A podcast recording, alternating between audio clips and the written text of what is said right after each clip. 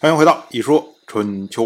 鲁国第二十一任国君鲁武进入在位执政第十四年，本年的春天二月初一日食又发生了。按照今天的推算，这次日食发生在公元前五百五十九年一月十四号，是一次日环食。那在长江、黄河之间，像鲁国这个地方都可以看到，所以呢，春秋自然会予以记录。到了本年的四月。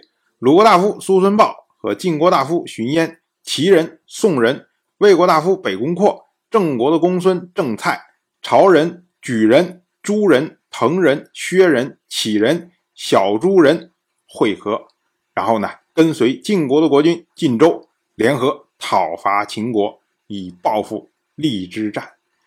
我们说啊，这个荔之战呢，是在三年以前，当时呢，秦国。为了救援郑国而讨伐晋国，那会儿呢是晋国的先大夫释防抵御秦军，可是呢，因为看到秦军人少，所以没有戒备，结果受到了秦军的夹击，最终呢晋军大败。那么如今晋国已经压服了郑国，那开始要追讨当年秦国的讨伐。虽然这次出兵名义上呢是以晋州来率领。但实际上呢，晋州只是在晋国的国内遥控指挥，然后呢，派出晋国的六卿率领诸侯的军队进攻。我们说啊，这会儿啊，晋国是四军，也就是中军、上军、下军、新军。可是呢，因为新军将佐都缺人，所以呢，新军是依附于下军行动。那么出动的时候呢，等于是四军八个兵团，但是呢。只有六位卿大夫。再说联军浩浩荡荡达到了泾水，可是呢，诸侯都不肯先渡河。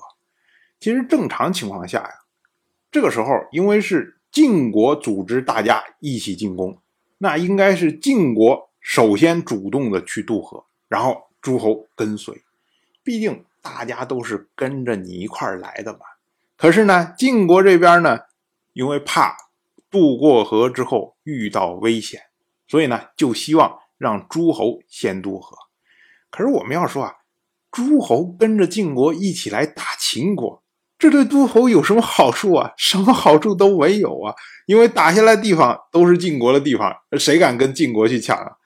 然后你离了那么远，你就算晋国要分给你，你能要吗？也不能要啊。所以呢，这个属于是收益非常少。但是呢，风险不确定的军事行动，那你晋国都不主动，那大家更不愿意主动了。这么大的军队到了泾水旁边，没有人走了，那晋国这边肯定有人着急啊。所以呢，晋国大夫杨蛇溪就去见鲁国的大夫叔孙豹。当时呢，他对叔孙豹说啊：“诸侯因为认为秦国对盟主不恭敬，这才要讨伐他。可是呢。”到达泾水之后，却停止不前，这对伐秦有什么好处啊？杨奢西的意思就是说，你看大家都不行动，你们鲁国要不然啊，表率一下，先动一下。结果呢，叔孙豹他就说啊，我现在啊就是诵读庖有苦业，其他事儿我不是太明白。我们说啊，庖有苦业，它是《诗经·北风》中的一篇。这个袍啊，指的就是葫芦，一般呢不用来食用，但是呢可以做服囊。所以叔孙豹他的意思就是说，哎，我要打算要渡河了。那杨蛇溪是什么人呢？一听就明白了，所以呢就告辞，然后呢从这边出来。他呢要求管理船只和军政的官员说，苦袍不能被人食用，只能。用在渡河上面。如今呢，鲁国的叔孙豹诵读庖有苦业，一定是打算要渡河了。你们马上准备船只，清除道路，不供给船只的，要依法论处。果然，没多久，鲁人和莒人先行渡河。我们要说啊，鲁国是因为受了杨蛇溪的托付，所以呢，他先渡。那举人为什么要先渡河呢？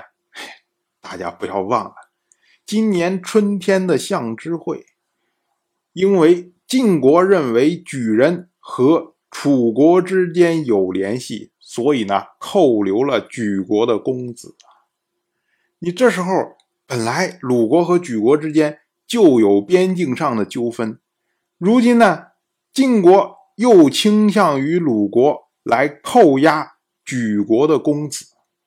那如果说鲁国再有所表现，然后先行渡河，举人没有表现的话，那将来如果晋国裁决鲁举之间的边境纠纷，那肯定是倾向于鲁国呀。所以这个时候啊，鲁国一出头，举国就不得不出头啊。所以两个国家先行渡河。当然，我就这么一说，您就那么一听。感谢您的耐心陪伴。如果您对《一说春秋》这个节目感兴趣的话，请在微信中搜索公众号“一说春秋”，关注我。您不仅能得到《一说春秋》文字版的推送，还可以直接和我互动交流。我在那里等待您的真知灼见。